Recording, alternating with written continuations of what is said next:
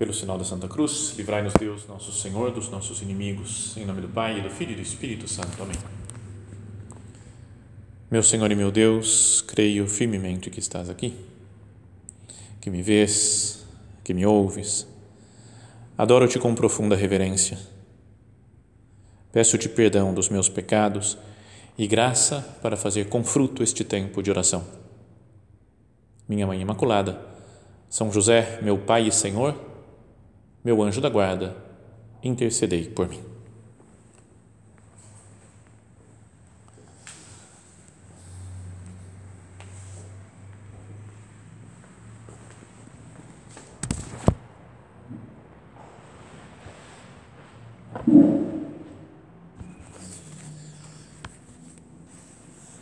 Várias vezes acontece na nossa vida, na principalmente na nossa vida espiritual, quando a gente quer alcançar, digamos assim, uma meta espiritual, que nós conseguimos é, perceber a, que é Deus quem faz as coisas, que é Deus quem nos guia, que é Deus quem nos dá a graça para realizar as coisas. Percebemos isso só quando a gente cai, quando a gente comete um pecado, por exemplo, quando a gente falha e fica evidente a nossa falha. Ou quando nós percebemos que estávamos tentando sozinhos fazer uma coisa, com as nossas forças, com a nossa capacidade de organização, com os nossos conhecimentos, e que por alguma algum furo que acontece, alguma coisa que sai do controle, não é? ou quando a gente cai, né, quando falha em alguma coisa, então a gente tem uma luz de Deus. Né? Falo, meu Deus, eu estava contando só com as minhas forças. Não estava contando com a sua graça. Tinha me apoiado só nas minhas capacidades não é? e desprezado, digamos assim, não? mesmo que não seja algo formal, mas algo na prática a gente acaba desprezando um pouco a ajuda de Deus, a graça de Deus, a sua iluminação. E esse fato aconteceu muito claramente, né? uma falha por não contar com Deus, talvez, uma falha aconteceu assim na vida de Zorobabel, que é o personagem de hoje que nós vamos procurar conhecer um pouco melhor, melhor a sua vida. Dentro dessa série de personagens mais desconhecidos da Bíblia, queria hoje pensar nesse personagem, Zorobabel. Talvez muitos de nós né, já tenhamos ouvido esse nome, né, quando fala na, naquela genealogia de Jesus que está lá no comecinho do, do Evangelho de São Mateus e que se lê pelo menos uma vez ao ano na missa, que fala Salatiel gerou Zorobabel e assim continua, mas é, são dois nomes, né, nomes que aparecem que a gente não tem a menor ideia de onde são, como é que foi a história deles, o que aconteceu com cada um. Mas o Zorobabel tem outros trechos da Bíblia que se fala, que trata do Zorobabel principalmente no livro de Esdras. Vou explicar um pouquinho né, o que é o livro de Esdras. É, é um livro que fala do retorno do povo de Israel para Jerusalém, depois de eles estarem cativos, né, exilados na Babilônia. Então a história começa muito antes. Tem lá os reis Saul, Davi, Salomão, mas depois de Salomão tiveram dois reis, um que era o filho do Salomão, Roboão, e um outro que era um homem importante também, tinha feito outras coisas já, mas que quer chamar para ele o reinado, ele quer ser o rei, que é o Jeroboão. E com isso acabam dividindo né, a, o povo de Israel em duas partes: o reino de Israel no norte e o reino de Judá no sul. Mas o reino do sul é onde está a capital, Jerusalém. E vão se sucedendo ao longo da história muitos reis ruins.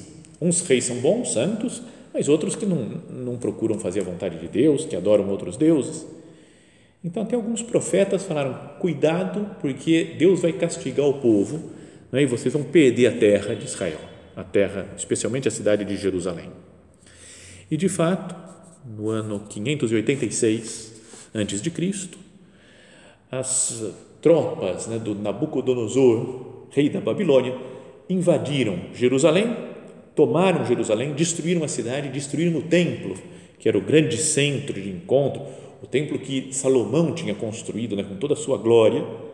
Então, os, os exércitos babiloneses entraram, saquearam todo o rei, o todo o templo, roubaram o ouro, todas as pedras preciosas que tinham lá e arrasaram, destruíram tudo.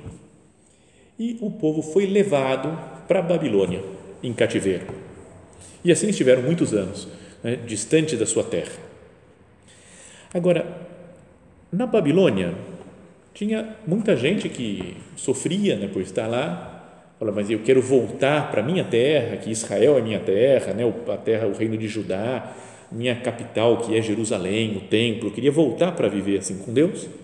Mas outros até que se deram bem na Babilônia, né, talvez se afastassem um pouco de Deus e estavam ganhando alguns dos costumes pagãos da Babilônia.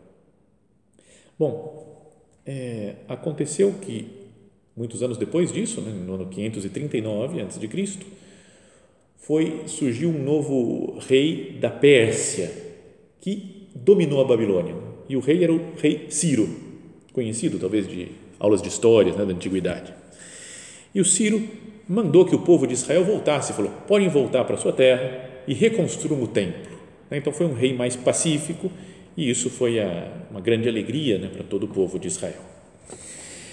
Então retornaram a Jerusalém e o guia do povo, um dos guias do povo, um dos homens principais, porque era descendente de Davi, né, era, vinha da, era um dos filhos, neto, tataraneto lá do Davi, e ao mesmo tempo tinha muitos dotes né, de liderança, de, né, de controle sobre o povo, de influência no povo.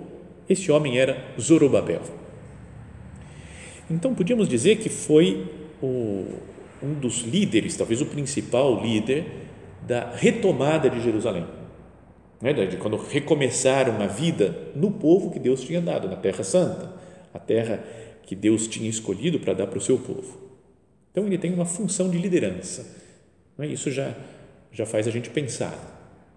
Se a gente está estudando aqui, né, procurando rever a vida de algumas pessoas desconhecidas, não só por um conhecimento histórico, mas para aplicar depois na nossa vida, isso é uma coisa já para pensar. Né?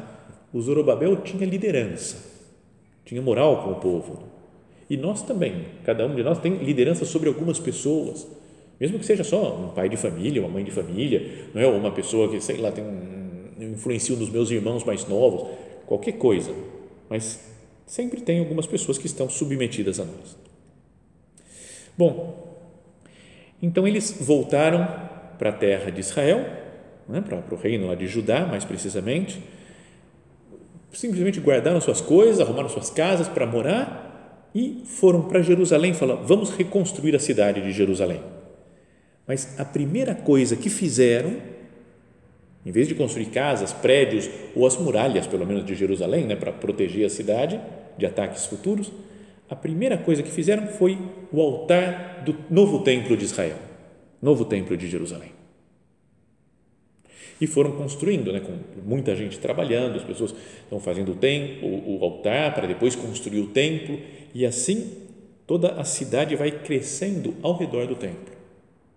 Também outra coisa para pensar vão construir uma coisa, né, uma cidade inteira, mas põem como fundamento o templo. Fundamento, Deus nosso Senhor, nosso amor a Ele, o nosso relacionamento com Ele. Também isso já podíamos pensar, Senhor, eu, eu coloco você, meu Jesus, como fundamento, como base das coisas que eu tenho que construir. Quando eu quero realizar um empreendimento qualquer, a base está Deus, a vontade de Deus, os ensinamentos de nosso Senhor Jesus Cristo. Bom, então construíram o templo, né, o segundo templo, é, que depois vai ser embelezado mais por Herodes, né, uns 500 anos depois. Mas fizeram isso as primeiras celebrações já no templo, né, grande festa no povo, mas surgiram dois problemas não estava todo mundo super satisfeito. Primeiro, tinha o pessoal mais velho que tinha conhecido o templo anterior de Salomão e toda a sua glória. Então começaram a reclamar que o novo templo não estava bom. Né? Ah, muito fraco, pequeno, não se compara à glória do templo de, do, do templo de Salomão. Eu vi como é que era, eu ia nesse, naquele templo, era muito melhor que essa porcaria que fizeram aqui Então, gente do povo, algumas pessoas mais velhas, reclamando da, da obra que tinha realizado Zorobabel e tantos outros é, hebreus né, junto com ele. Esse é era um problema.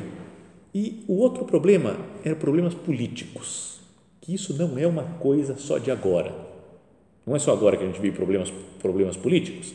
Ao longo de toda a história da humanidade, sempre teve rolos. Então, tinha alguns inimigos infiltrados lá, pessoas mesmo dos judeus, né, gente do reino de Judá, de, da tribo de Benjamim, é, que por motivos políticos não queriam que o Zorobabel construísse o templo assim, né, começaram a falar que, sei lá, estilo, estão desviando dinheiro, tem superfaturamento nas obras, sei lá, sabe esses problemas que tem na, na vida normal? E então fizeram uma reclamação ao novo rei da Pérsia, Lembra, o Ciro tinha mandado o povo reconstruir o templo. Mas já tinha passado, né? tinha morrido Ciro, outros reis vieram, e era um rei que se chamava Artaxerxes, e ficou convencido por esses inimigos do Zorobabel e companhia, e barrou a construção do templo. Falou: chega, se acabou. Ninguém mais constrói, constrói templo. Então, ficou sem terminar o rei, o templo, por pressões políticas, por reclamações, por queixas né, desses daqueles mais velhos e se parou a construção do templo por 16 anos. O que aconteceu com Zorobabel nesses 16 anos? Não se sabe. A Bíblia não conta, não fala nada, mas ficou um tempão na sua casa. Podíamos imaginar, né? vamos procurar pensar com a nossa imaginação. Se nós fôssemos o Zorobabel, né? estamos construindo a obra da nossa vida, que é reconstruir a cidade de Jerusalém, começar com o templo, com o altar do Senhor, e depois vem gente reclamando, reclamando, falando mal, outros inimigos políticos, aí o rei fala para parar a construção. Então, imagino que o Zorobabel deve ter ficado muito entristecido com aquilo era como que a obra da sua vida né, reconstruir a cidade de Santa. E foi impedido. Desânimo, irritação, irritação com o rei, irritação com as pessoas, falta de esperança. Pensei que um dia ia ter um templo bonito construído pela gente, estava todo mundo animado. Aí de repente começou essa, esse falatório, essa coisa já desanimamos, a coisa não vai para frente. Então assim ficou, talvez chateado, triste, desanimado, irritado, desesperançoso, o Zorobabel. Até que Deus mandou dois profetas para falar com ele. Diz assim no capítulo 5 do livro de Esdras. Então, essa história está do capítulo 2 até o capítulo 5 desse livro de Esdras, no Antigo Testamento, para quem quiser ler depois. Mas diz assim, no início do capítulo 5: o profeta Ageu e o profeta Zacarias, filho de Ado, falaram então profeticamente aos judeus de Judá e de Jerusalém, em nome do Deus de Israel que estava com eles. E então Zorobabel, filho de Salatiel, e Josué, filho de Josedeque, se movimentaram e retomaram a reconstrução da casa de Deus em Jerusalém. Os profetas de Deus estavam a seu lado dando-lhes apoio. E assim foi retomada a construção do Templo de Jerusalém, que se acabou quatro anos depois. Então, aqui termina né, a história do Zorobabel. São poucas páginas lá da Bíblia que falam dele. Mas só com isso que nós recordamos aqui, podíamos pensar, né, Senhor, que que eu, como que essa história desse personagem da Bíblia pode influenciar a minha vida? Me dá alguma luz, Senhor, para que eu para que eu melhore em alguma coisa, para que eu que eu cresça, que eu viva mais perto da, de você, da sua vontade, meu Deus. Então, assim como qualquer pessoa, o Zorobabel teve tinha coisas muito boas e coisas ruins. Todo mundo, todos nós temos pontos fortes e pontos fracos. O Zorobabel também, pontos fortes e pontos fracos. Então, por um lado, a gente vê que ele sabia começar bem as coisas, tinha essa função, essa atitude de liderança que é importante ter, né? sabia começar bem, mas tinha talvez dificuldade em continuar as coisas difíceis. Quando se apresentava alguma dificuldade, ele desistiu, parou por 16 anos a construção do templo. O seu sucesso talvez dependesse muito dos incentivos que ele recebia. E o pessoal está apoiando, então aí vamos lá, vamos lá, Zorobabel, tem os profetas lá, o, o Ageu, o, o Zacarias, vamos lá, Zorobabel, você consegue, vamos lá, eu consigo. Precisa de um incentivo externo. Começava bem as coisas, mas deixou que o desânimo vencesse.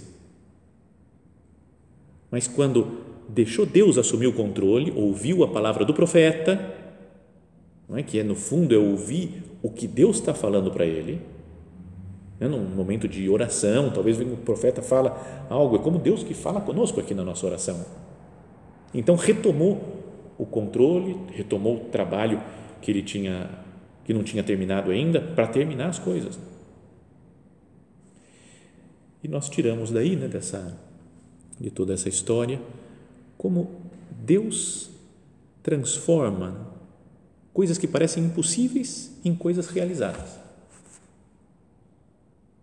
Que nós não nos deixemos, né, não, não deixemos que as circunstâncias, os problemas ou as dificuldades nos vençam e nos atrapalhem de, de realizar as tarefas que Deus nos, nos colocou nas mãos. Porque podíamos pensar, foi Deus é que escolheu que Zorobabel fosse lá o líder do povo na construção do templo, na construção da cidade santa. E ele falhou por não ter levado a cabo no momento em que Deus esperava, talvez. Se deixou levar pelo desânimo, pelas dificuldades, e só depois, com o novo encorajamento de Deus, é que as coisas se realizaram. Bom, então tentando ver mais esquematicamente, pontos fortes e realizações que teve o, o Zorobabel liderou o primeiro grupo dos exilados judeus, né, de volta, depois da, da Pérsia, lá da, do que era a Babilônia, do reino da Babilônia, para Jerusalém. Então, era líder. Então, esse é um ponto forte, podemos pensar né, na nossa vida. Eu sou líder também. Eu tenho uma liderança apoiado em Deus. Eu tenho uma missão, como Zorobabel, eu tenho uma missão de construir o templo. Eu tenho uma missão de apostólica, de construir um templo de Deus nas almas de, das outras pessoas. Podíamos pensar assim, né? com, sobre esse aspecto do apostolado, essa luz da evangelização. Deus também quer que eu construa um templo na alma de cada pessoa. Deus quer que eu construa um templo na sociedade em que eu vivo. Santificar a sociedade, colocar eh, como centro Deus. Então, essa é a primeira coisa boa do que ele tem uma consciência de que está tentando fazer a vontade de Deus. A outra coisa é que depois da ajuda do profeta, dos profetas, do Ageu e do Zacarias, ele realizou, construiu o templo. E nisso ele demonstrou sabedoria para aceitar essa ajuda dos profetas. Que essa é uma coisa boa, um ponto importante, né, positivo do, do Zorobabel. Escutou a vontade de Deus através dos profetas. Nós devemos também né, ouvir, falar, o que, que Deus está me falando? Através da oração, através de um conselho de outra pessoa, numa direção espiritual, através de uma correção até que outra pessoa me faça. Eu também posso mudar minha vida. Estava lá no meu canto desanimado, triste, irritado, e vem o profeta e fala: Vamos, é que Deus está com você para você construir esse templo. Então é uma, uma imagem até, essa história do Zorobabel, das nossas contínuas conversões, as conversões que cada um tem que ter. E uma coisa importante, que depois mesmo que ele tenha desistido no caminho, é que ele começou o seu projeto de construção da cidade baseando no altar do templo. Como ponto focal, o mais importante é o templo de Deus. O mais importante, né, a gente sabe pelas, pelos outros acontecimentos, a história de nosso Senhor Jesus Cristo, quando ele fala né, desse templo mesmo, que depois foi, falávamos, foi embelezado lá, aumentado muito por Herodes, e Jesus falou, pode destruir esse templo e eu o reconstruirei em três dias. E falou, como assim? Foram 446 anos necessários para construir esse templo, como você fala em três dias e tal?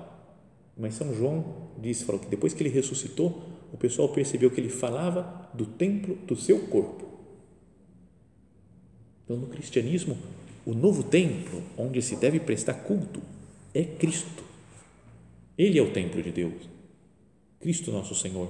Então, os meus projetos de construção da minha vida pessoal, da vida apostólica, de mudança da sociedade, estão baseados nesse fundamento, Jesus Cristo.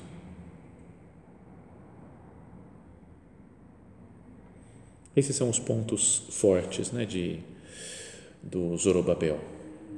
Mas tem os, as fraquezas dele, os erros. Então, o primeiro é que ele precisa de incentivo externo, precisa que as circunstâncias estejam favoráveis para ele realizar o sua, seu objetivo, mesmo sendo uma vontade de Deus para ele. Ele precisa de apoio exterior. Depende muito da opinião dos outros. Senhor, perdão pelas vezes que eu também dependo da, da opinião dos outros. Perdão pelas vezes que eu vi alguma coisa que eu tinha que ter feito. Sabia que era o certo, meu Deus, que você me pedia isso. E eu não fiz porque ia pegar mal, porque outras pessoas começaram a reclamar, porque começaram a colocar dificuldades.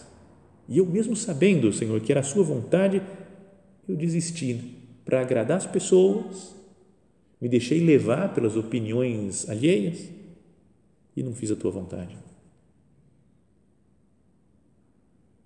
Esse é o grande erro do Zorobabel. Não enfrentou os problemas, não enfrentou as resistências e interrompeu o trabalho de reconstrução da cidade santa. Pensando numa maneira espiritual, isso não é que pode acontecer na nossa vida isso também? Que nós interrompemos o trabalho de construção da cidade santa que é cada um de nós, porque outras pessoas não gostam muito, porque colocam impedimentos, porque atrapalham, porque colocam resistências. É fraquejar diante das dificuldades. Zorobabel teve dificuldades e fraquejou desistiu. Era uma dificuldade imponente. As pessoas não estavam gostando e o rei mandou parar de construir. Mas não tinha algo que ele poderia ter feito. Cada um de nós deve pensar isso. Estou, estou construindo a cidade santa da minha alma. Estou construindo um templo de Cristo no, na alma das outras pessoas com quem eu convivo. Que eu sei que essa é a vontade de Deus, e, mas às vezes me perco com outras coisas, com outros problemas, com dificuldades que aparecem.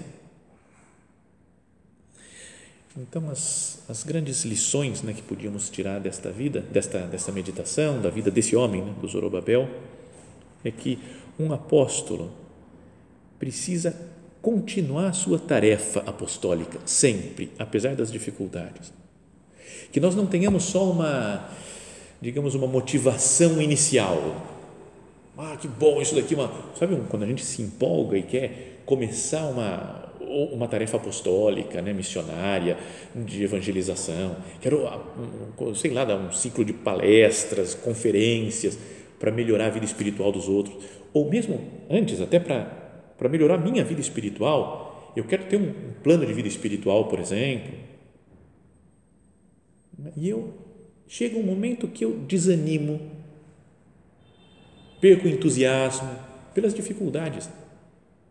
Isso, sabe que no comecinho da obra do Opus Dei, é, parece que foi Dom Álvaro que escreveu para São José Maria uma carta dizendo assim, acabou o entusiasmo. Ele, quando entrou para o Opus Dei, está feliz, empolgado, mas depois de um tempo de luta, de, a vida foi ficando mais normal e falou, desapareceu aquele entusiasmo que eu tinha.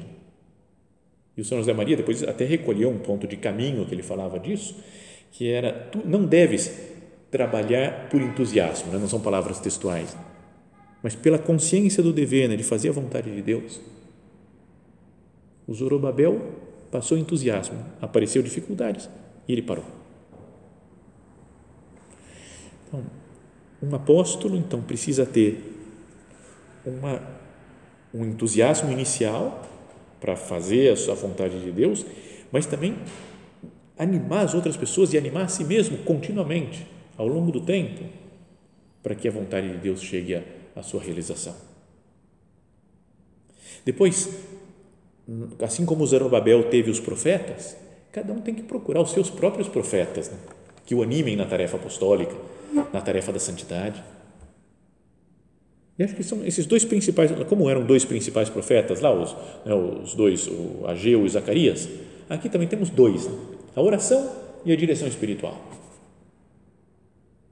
Oração, conversa com Deus, meditar a sua palavra na Sagrada Escritura, conversar com Cristo, ouvir o que Jesus tem, falar tem para falar para nós, né? o que o Espírito Santo nos sopra ao ouvido. Isso é uma coisa. E depois é a direção espiritual, oração e direção espiritual. Ouvir os conselhos de uma outra pessoa que veja de fora a minha situação. Então, procuremos nos colocar aqui na presença do Senhor e que essa, o exemplo dessa vida de Zorobabel nos inspire, nos inspire a seguir os seus suas características boas, positivas e nos alerte né, para fugir dessas coisas que ele demonstrou fraqueza. Procuremos estar na presença do Senhor agora mesmo na nossa oração e pedir isso, Senhor, me faz aprender da vida desse personagem da Sagrada Escritura. E é um personagem, voltamos ao que dizíamos lá no comecinho da meditação, que ele aparece na genealogia de Jesus Cristo, que coloca lá São Mateus no comecinho do seu evangelho. Fala assim: depois do exílio da Babilônia, Jeconias gerou Salatiel, Salatiel gerou Zorobabel, Zorobabel gerou Abiud, Abiud gerou Eliakim. E aí vai chegando até que gerou José, esposo de Maria, de quem nasceu Jesus Cristo, o nosso Salvador. Então, olha só que, que coisa mais maravilhosa. Esse homem, que tinha coisas boas e coisas ruins, está dentro da genealogia de Cristo. Passa por ele a salvação da humanidade. Mesmo sendo um homem fraco, né, que foi, teve coisas boas, mas teve seus momentos de fraqueza, Deus continua confiando nele. Sabe que tem outras, se a gente pegasse essa a lista de toda a genealogia de Cristo do Evangelho de São Mateus, a gente vai ver que tem muita gente que fez coisas boas, personagens santos, né, como Abraão, por exemplo, que fez coisas muito boas? Né, e outros, outras personalidades, mas outros falam que, por exemplo, o Judá gerou Farés e Zara de Tamar, que Tamar era uma prostituta, se vestiu de prostituta para enganar o Judá, então, de um, entre aspas, um ato de prostituição, vem, vem Jesus, Boaz gerou Obed de Ruth, e Ruth não era do povo, era moabita, não era do povo judeu. E Deus usa isso daí, pessoas de outros povos, para fazer nascer o seu filho na terra. Davi gerou Salomão da mulher de Urias. Lembra a história do Davi que viu uma mulher tomando banho é? e, e, e resolveu ficar com ela, teve um filho com ela e mandou matar o marido, que era Urias. De um pecado, Deus tira coisas boas. E também aqui, nesse caso, do personagem de hoje, de Zorobabel, que tinha suas fraquezas, que gemeu vai, diante, diante das dificuldades, diante da pressão, quis ficar bem com o povo, ficou desanimado, ficou irritado, chateado, que precisa de ajuda externa de outras pessoas. Deus escolhe o caminho de vir para a terra através de pessoas fracas, de pessoas pecadoras. Então agora Ele escolhe nós também, com os nossos defeitos, com as nossas qualidades, para vir à Terra através de nós. Não é quando nós falamos de Jesus Cristo, quando procuramos construir o templo de Deus na alma de cada pessoa, quando procuramos construir o templo de Deus na sociedade em que nós vivemos. Vamos terminando né, a nossa, nossa meditação a continuação dessa genealogia de Cristo termina em Nossa Senhora. Essa é a única, acho que pode dizer, essa não, não tem pecado, não tem mancha, viveu em tudo né? a, a, a santidade que Deus esperava dela. E então assim vem Cristo. Mas todos os antepassados, aqui esses antecedentes, todos têm defeitos, têm manchas na sua vida, no seu currículo, como nós também. Mas Deus quer contar conosco para vir à Terra. Pensamos a Nossa Senhora, né? que nós tenhamos um pouco da, da pureza dela, né? da santidade dela, para que, entre aspas, assim vai, digamos, Jesus tenha menos dificuldade de vir para a Terra, porque ele segue né, as boas obras que nós fazemos.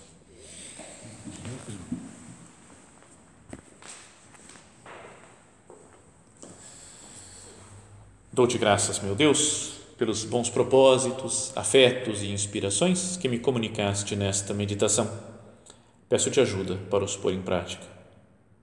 Minha Mãe Imaculada, São José, meu Pai e Senhor, meu anjo da guarda, intercedei por mim.